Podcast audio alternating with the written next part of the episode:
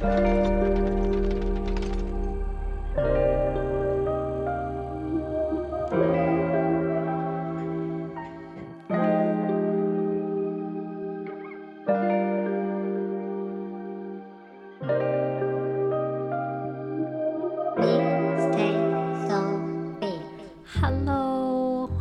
回到《鱿鱼生活日记》，今日的我依旧美丽。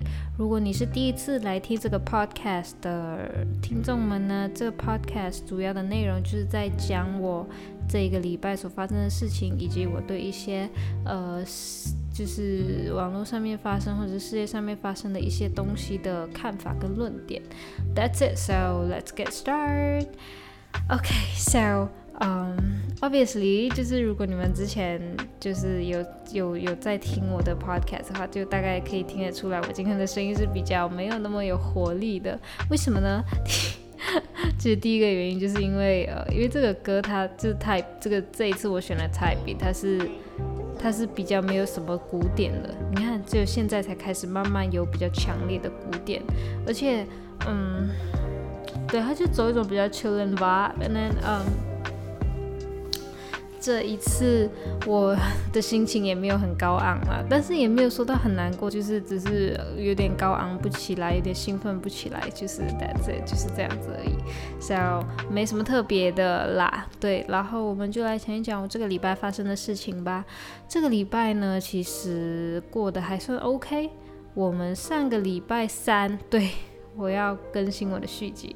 上个礼拜三，因为我是说了嘛，上个礼拜我说我要去捐血嘛，对不对？如果你们还知你们有听的话，就是我说我要去捐血嘛，so 我们就去了一个最靠近我们的一个医院去捐。结果呢，我们去到那边，那边的护士帮帮我和我姐量血压，发现到我们两个人的血压都不到那个正常的 range，所以他就不让我们捐。所谓正常可以捐血的血压是多少呢？他要求我们每个人都在一百二十，或者是超过一百二十这样子，就是你就是不可以低过一百二十，对。但是 as you can see，就是呃，我相信每一个人。其实女孩子啦，好像是我们这个岁数的十九、二十岁或者二十一、二十二岁的女孩子，其实我们的血压都都不会高到哪里去，最多就是一百零多、一百一十多这样子。平常来讲，通常都是在这个 range。如果你要飙到超过一百二十，在什么样的情况下可以有呢？就是你要激烈运动之后，不不能说激烈运动，但是你要做一些运动，可以让你就是喘一下的，喘个几分钟的，它也许在那个当下你才可以让你的血压飙到超过一百二十，不然在平常的情况下根本就不可能。所以第一间我们就没办法捐，and then we was like fine，那我们就回到去以前我姐捐捐血的那个地方吧，也许那边 OK，因为我姐之前捐过血嘛，之前捐血的时候条件没有这么多，我姐也是很轻松。的就能够捐到了，所以我们就想，OK，也许我们回去那个同样的地方，我们就能够捐到血。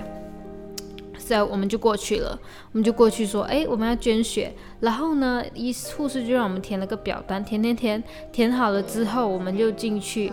然后他就先帮我们测血型，还有测其他的一些 range，然后他就说你们的铁不够，就是我们血液中的铁一定要有一定程度的，就是铁的含量嘛。他说我们两个人的铁都不够，然后他就给了我们两包药，就让我们回去吃一个礼拜，再回来看一看那个 range 有没有达标。然后如果铁够了，然后就再测血压。然后那时候我们就跟他讲，我们就说我们走了两个地方，哎，两边都没有。办法捐，好难过。然后那个护士就哈哈哈这样子。然后我们就说，那如果我们铁过了之后，我们的血压有什么要求吗？就说我们的血压其实真的是应该要在一百二十，最低最低也只可以一百一十多，一百一十五以上是最低最低的标准值。然后我和我姐这个礼拜就非常的认真，你知道吗？我们就真的是每一天都有在吃那个医生给我、护士给我们的那个药，就希望明天的铁能够含量有足够，可以让我们捐血。然后昨天的时候，我们就实测了一下，我们吃饱了之后，因为那个晚餐我们是吃的蛮油腻的，我自己觉得是蛮油腻啦。我们就去那种你知道吗？马来西亚很出名、很 local 的，就是那种啊妈妈档，对妈妈档，对，就是有点类似。信穆斯林的印度人那种那种开开的那种餐厅这样子了。你知道马来西亚很多地方都会有的，OK？如果你问一个马来西亚人，他们都一定知道这是什么东西，OK？And then，嗯。呀，我们就那里吃，所以就吃的蛮重口味的，就是那些高油高糖的东西。认真，它它真的是列在高油高糖高糖的那个 range 里面的。然后我们就回家，就赶快量量血压。然后我们两个人的血压都没有到，我们两个人的血压一百零多，一百零五，一百零六这样子。然后我们就想干怎么办？就算我们吃了东西吃的很饱，或者是吃的很油腻很甜，我们还是没有办法让自己血压上到去一百二，而且我们离一百二。是有一定的距离的，然后就想没办法，那我就想，我就开着一首歌，然后我就从我的家里就是上下楼梯就上一就是一直走楼梯，一直走楼梯上下上下，然后。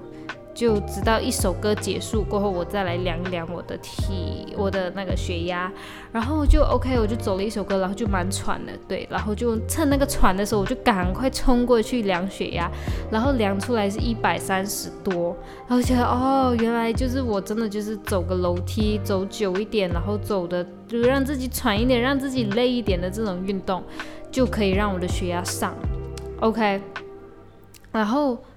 过后隔了大概真的是几分钟，我看五六分钟而已，我就我妈就让我说你再测一次试试看。我一测干拎娘嘞，直接掉，它掉到一百一十二还是一百一十三这样子。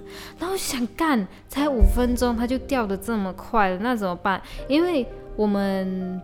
如果是标准来讲的话，就是 OK，我们冲上去，的确我们的血压可能就真的是已经有一百三十多了。但是我们还要坐下来填表格啊。我们坐下来填了表格之后，我们还要等那个医那个护士验血什么什么。这个时间我们的身体早就已经冷却下来了，可能那时候我们的血压还是会不达标。So we was like fine，就是有种明天就有种听天由命的感觉。但是明天因为他的那个捐血的地方是在一个商场里面嘛，所以我和我姐就决定了，我们就走路上。到，因为那个那个捐血的地方是在四楼，我们就直接走楼梯走四楼，也许这样子会比较能够可以让我们气喘吁吁，然后就赶快去呃量血压这样子。对，so 我真的是累啊，为了捐血我们也是豁出去了，你知道吗？真的是超累的。然后嗯，对，这是上个礼拜三发生的一件事情。And then，嗯，还有就是上个礼拜呢，我觉得就是还蛮开心。上个礼拜三的假日，因为那天我去捐血了之后，OK，然后我就去上我的那个音乐制作课。然后上上一个上一期学习的内容，就是其实是有点类似小考核这样子。然后那个小考核理所当然我就过了。然后他，然后老师就称赞我说，感觉我有进步很多，然后就可以朝着下一关发展了。So，我觉得还蛮开心的，对。然后呢？我然后上完这个课之后，我就跑去上钢琴课。钢琴老师也说，其实我有进步很多，觉得我不错，拍子稳了很多啊，然后那些音准也对了很多，然后就觉得很开心。两边老师都称赞我，觉得觉得就是会觉得，哎，原来我这一些每一天的努力都不是白费。但是说真的啦，扪扪扪心自问，我自己也没有很认真啊。我很常就是早上 OK，我醒来了。然后我坐在钢琴前面，我就直接睡着。我真的可以睡，就睡半个小时才起来。然后这半个小时我就当做是我练了琴，我就还剩半个小时练琴这样子。然后我就觉得，嗯，有点摸摸鱼的感觉，是很是很明目张胆的在偷懒，就完全没在用心练。So，呀，最近我遇到的东西就是我练琴都是这样子，我也不知道该怎么改善。我有那种放弃的概念了，就就就这样吧，反正有一点点进步就 OK 这样子。但是我的进步其实不大，我觉得我的进步其实没有很大，所以 I don't know, I really don't know. OK，继续讲。呃，对，然后礼拜三我就去捐血，捐不成。然后礼拜四那天呢，我就要下柔佛了，然后。我们就下柔佛，然后那时候就我在车上真的睡得蛮爽，我就是差不多，你可以说我是睡整路哎，睡睡睡睡睡睡睡，睡了之后就到了就到了公寓那边，然后就开始收拾啊整理那些，然后就 OK，然后第二天、第三天我就在那边工作这样子，然后工作完了之后就。没什么特别的啦，就就这样子而已。然后那时候我真的会觉得去那边就有点类似好像度假一样，我常常会觉得有点度假的感觉，度假的氛围。所以，我其实还蛮喜欢去那边的。对，就而且那边是我唯一可以不用练钢琴的时候，所以我觉得我其实还蛮珍惜在那边的时光的。但是，但是。还是想要回来啦，OK，那边的时候就觉得哦好冷哦，因为每天晚上啊，我的同事都会开冷气睡觉嘛，然后我真的觉得超级冷的，真的我真的没办法忍受超冷哦，受不了，就这样子，OK，然后就嗯，就时间快转快转，就到了又一个礼拜这样子，So，呀，这个礼拜其实过得蛮快，其实基本上也没有发生太多的事情。但是也算是有事情发生了，只是没有发生太多事情。然后呢，呃，我还要继续讲，就是我之前应该有跟你们讲过，就是我的老板就要让我签合约，那个合约要签一年。但是你们知道我就是要去读大学了嘛？我知道自己是不可能签那个合约的。我签了之后，我就不用读大学了，干。然后我就一直在想要有要用什么方法去拒绝我的老板。然后，嗯，终于在前一天，我就前天，前天吗？还是昨天啊？呃，呃，今天礼拜啊，昨天对，昨天我就跟我老板讲了，然后他也接受。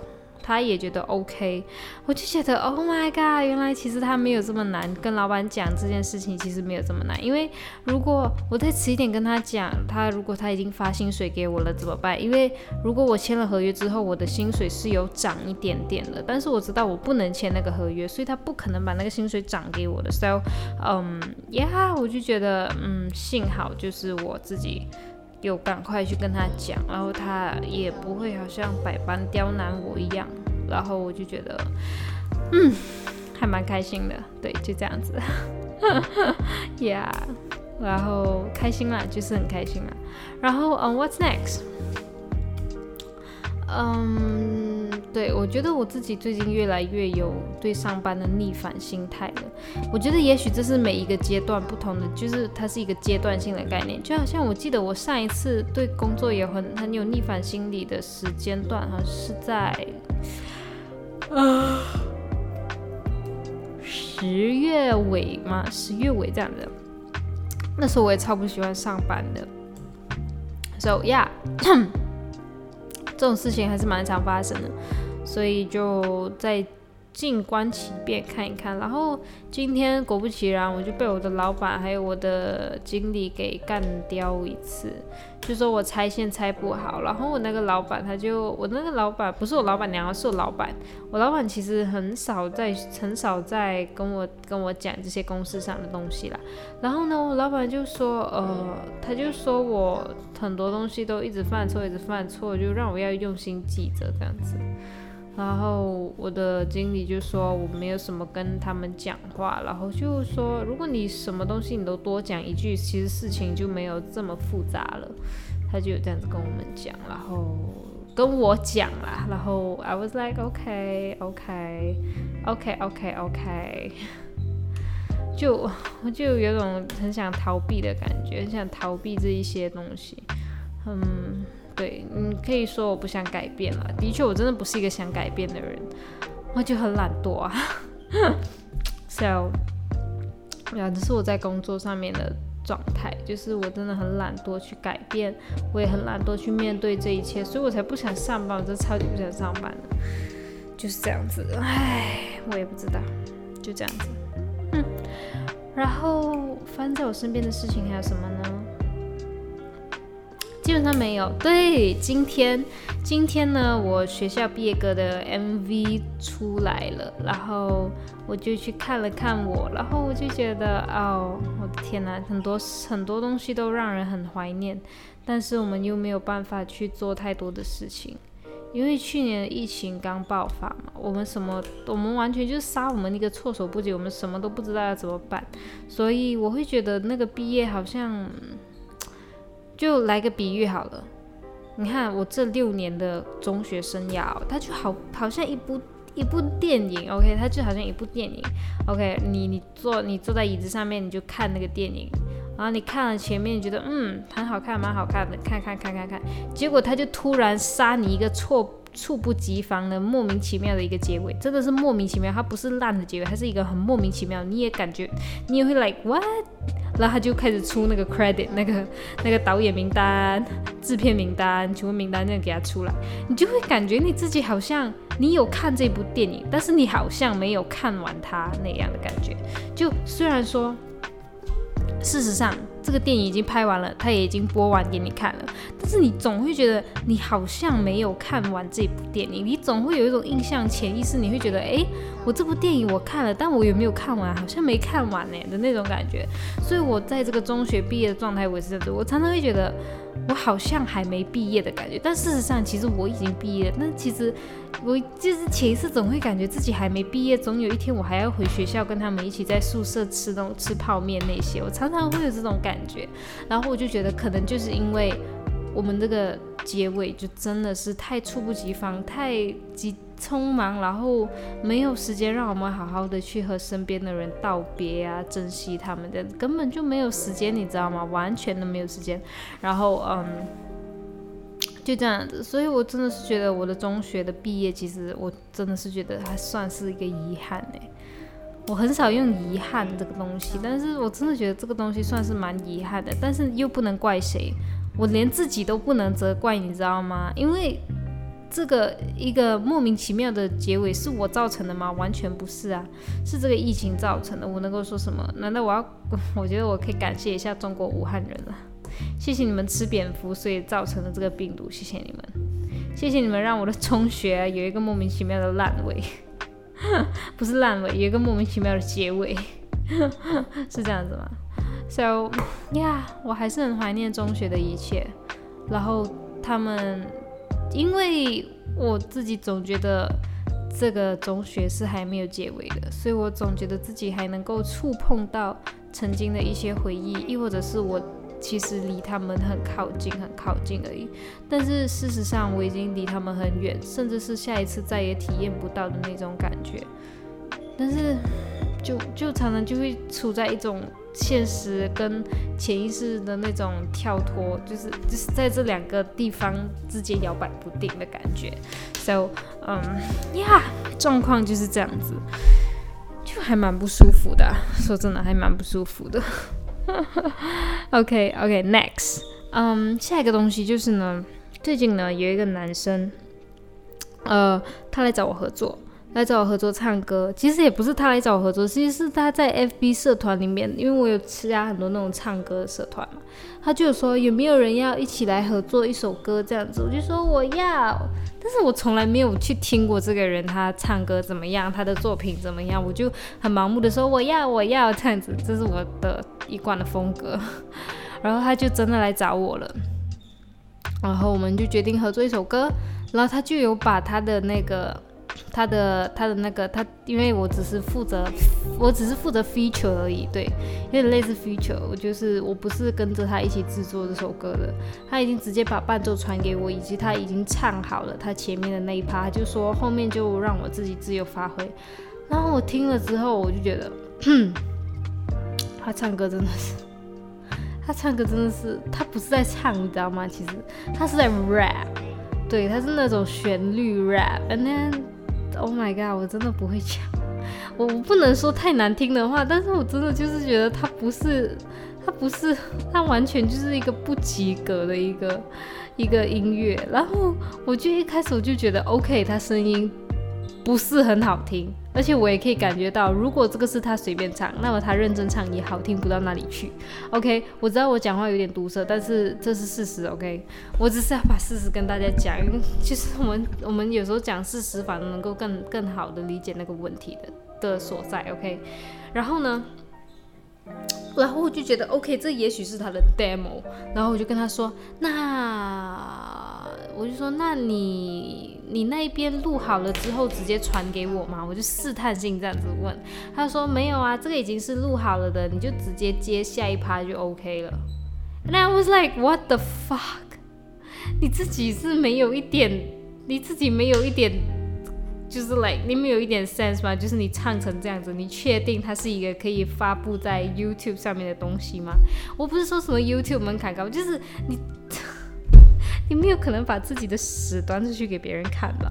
就这个屎是那种落晒的，它不是普通的屎哎，它是落晒哎，端都端不出去的那种哎。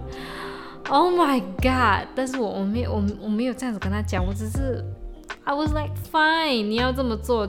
真的是随便你，然后我就我就假意的问他，我就说哈，那还是你直接把你唱歌的那个纯 vocal 给我，我帮你叠上去那个那个音那边，然后我试看帮你挂一点 auto tune，或者是帮你就是帮你把那个 pitch 尽量的给调一调啦，可能会调成 auto tune 的样子啦。然后他自己说，呃，没关系，我自己来做就好。那你直接把你的纯 vocal。呃，给我，然后我帮你加上去就 OK。他就这样子跟我讲，哎，然后我就心里面想，干，如果我交给你，我是我我我那一趴，我觉得是不太会搞砸，也许他不会很好听，但是至少不会像他一样这么烂，OK。然后我就觉得，如果给他弄的话，他那一趴一样还是会很糟糕，我真的是不知道要怎么跟他讲。Oh my god！我真的是头很痛，然后我就开始会觉得，看我为什么一开始要接受这个邀约，这样子要接受要要去跟他合作，要自告奋勇跟他合作。但是我觉得这是一个学习啦，因为他其实也算是一个很努力的人，所以我也不好意思讲什么，所以我这个就真的是算一个练练手的感觉喽。然后呀，然后我已经可以预见到。就是我未来这个这个作品已经做好了之后，我是绝对不会告诉任何人的，就给他他自己去发布在他喜欢的平台上面就好了。我什么都不要讲，什么都不要说，太尴尬了，真的那个作品，我自己其实还没想到要怎么唱了，so 嗯还不确定，明天再看吧。我也很懒得想，唉，我他妈的超尴尬了，干，我真的很想播出来给你们听，可是我怕。我怕你们听了前面，你们就不想听，我就直接吐了。我不是要贬低那个男生，只是那个东西真的，他他不合格啦，我只可以这么讲。就好像你去森林之王，你才刚吸气要唱而已，你吸气的那个瞬间，评审就已经把你盯下台了的那种感觉，就你可以感觉到真的不好听啦。它不是那种普通的不好听，是你知道，就是就算你今天是一个音痴，你是一个不会听歌的人，你也知道他是完完全全在闹的。OK，我也不知道了，唉，随便随便，我已经放弃了。OK。然后就这样，literally 我这一周的生活就是这么的多姿多彩加疯狂，哈哈哈。Yeah，and then，嗯，对，然后明天就是月头了，所以我觉得还蛮开心的。我这个月总算是哈度过了，你知道吗？总算度过了这个月。然后，嗯。我想要下个月，我想要买书来看，因为我已经很久没买书来看，然后最近才看完一本书而已，所以就想要再买一买其他书可以看一看这样子。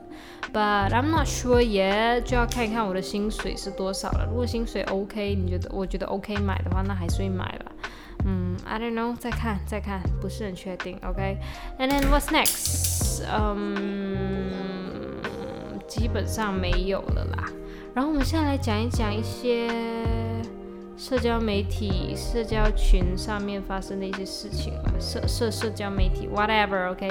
首先第一件事情，我想讲的就是延上的那个加场第四场蹦恰恰的那场，就明天就开卖了，so。不错不错，他们可以请彭恰恰，我觉得不错。可是为什么他们不要请罗志祥？我觉得请罗志祥会有更多的话题性，因为彭恰恰他还他的名声还没有很臭啦，我个人觉得啦。如果你要比罗志祥，我个人觉得罗志祥是比较臭一点啦。如果名声来讲的话，But who knows? I don't know。总之情况就是这样子。然后呀，岩上终于要开麦了，恭喜恭喜。What's next? 嗯，基本上我这个礼拜好像也没发生太多事情。对啊，这个礼拜没有发生什么很惊世骇俗的东西。